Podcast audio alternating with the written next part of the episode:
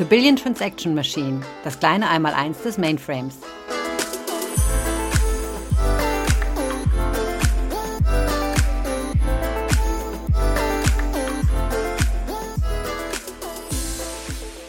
Hallo und herzlich willkommen zu einer weiteren Folge unseres Mainframe-Podcasts The Billion Transaction Machine. Ich möchte Sie und euch ganz herzlich willkommen heißen zu einer weiteren Folge unserer Security Season.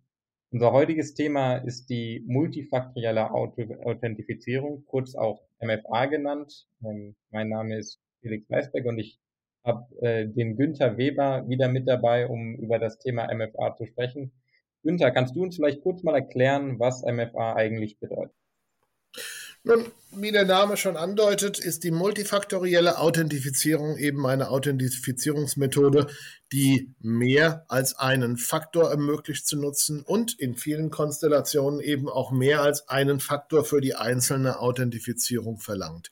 Was das bedeutet, ist, dass in der Vergangenheit, und wenn ich über die Vergangenheit rede, rede ich über die letzten 40, 50 Jahre in der IT, die Realität eben häufig war, dass User-IDs und Passworte, teilweise Passworte mit maximal acht Characters Länge, wie das in einem Mainframe auf der RACF-Umgebung eben beispielsweise der Fall ist, genutzt wurden für die Authentifizierung. Und Authentifizierungsverfahren haben sich eben in den letzten Jahren in dem letzten Jahrzehnt, könnte man grob sagen, eben in dahingehend weiterentwickelt, dass das klassische reine Passwort eben nicht mehr als hinreichend betrachtet wurde und man Mechanismen ermöglicht hat, die sogenannte One-Time-Passcodes beispielsweise erlauben, zusätzlich zum Passwort oder stattdessen zu verwenden. Das heißt also, dass beispielsweise eine 6-Digit, 7-Digit oder 8-Digit-Zahl, die generiert wird von einem Gerät, ähm, beispielsweise von einem Smartphone, verwendet wird, um auf der Basis dieser Zahlencodes, die dann eben validiert werden, die Authentifizierung, den Zugang zu einem IT-System zu ermöglichen. Und wie gesagt, das entweder in der Kombination zusätzlich mit einem Passwort oder aber eben anstelle eines Passwortes. Der Vorteil dieser Methodik ist einer, ist einer, der darin besteht, dass eben diese Zahlencodes üblicherweise eben eine Gültigkeit haben von 30 oder 60 Sekunden. Und insofern also das Geratenwerden von so einem Zahlencode problematisch oder nur noch bedingt bis gar nicht möglich ist, ähm, zumindest nur mit einer sehr geringen Wahrscheinlichkeit dass weiterhin, und das ist sehr, sehr wichtig, das sogenannte Social Engineering Attacken, in denen man dazu gebracht wird, sein Passwort weiterzugeben, zu verraten, über gefälschte Webmasken beispielsweise, dass diese Art von Attacke mit OTPs, mit diesen One-Time-Passcodes eben nicht funktionieren.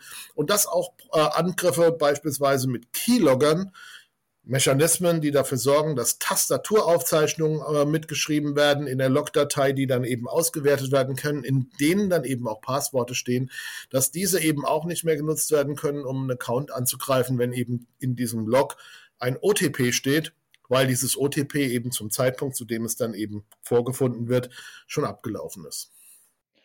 Wenn ich mich jetzt in die Position eines Mainframe-Kundens begebe, der aktuell, äh, wie du bereits schon erwähnt hast, vielleicht die, das klassische Login im RACF nutzt mit äh, acht äh, Character-Passworten und mir überlege, ich möchte meinen Zugang zum Mainframe sicherer gestalten und mich dem Thema Multifaktor-Authentifizierung widme, bedeutet das dann nicht für mich, dass ich mit sehr großem Aufwand alle meine Applikationen anpassen muss, wo ich aktuell genau diese acht Character-Passwörter benutze? Das könnte es bedeuten. Grundsätzlich gesprochen ist die Anwendung natürlich diejenige, mit der man sich anmeldet und insofern könnte man auf diesen Gedanken kommen. Man hat mit der IBM-Lösung ähm, ZMFA aber eine Variante etabliert, in der das Zusammenspiel zwischen RACF, dem Enterprise Security Manager oder aber den alternativen Enterprise Security Managern von anderen Herstellern und dieser ZMFA-Lösung, dieser Multi-Factor Authentication-Lösung der IBM, äh, es möglich ist, eine Authentifizierung mit zusätzlichen Faktoren zu ermöglichen, ohne dass die Anwendung angepasst werden muss. Du hattest ja bereits erwähnt, dass man dann sogenannte OTPs, äh, One-Time-Passcodes einführt. Wie ist das dann letztendlich in der Umsetzung? Wie darf ich mir das vorstellen? Ersetze ich dann jegliche Passworte durch, durch solche OTPs? Nun, wie, wie ich erwähnt habe, ist es ähm, möglich, sowohl das eine als auch das andere zu tun. Das heißt, man könnte sich bei einer Applikation, in der heute ausschließlich das Passwort verwendet würde, nehmen wir von einem MarkF-Passwort an, ein 8-Charakter langes Feld wird mir angeboten, um ein Passwort anzugeben. Ich könnte in einem solchen Fall, wenn ich die Applikation dann nicht dazu bringen kann, mehr als 8 Characters zu erlauben, ähm, eben durchaus hingehen und könnte sagen, für diese Applikation möchte ich mich nur mit einem OTP, mit einem One-Time-Passcode, einem generierten String von acht Ziffern, acht Digits, Zahlen am Ende des Tages, die mir von einem Smartphone generiert werden, anmelden. Das ist die eine Variante.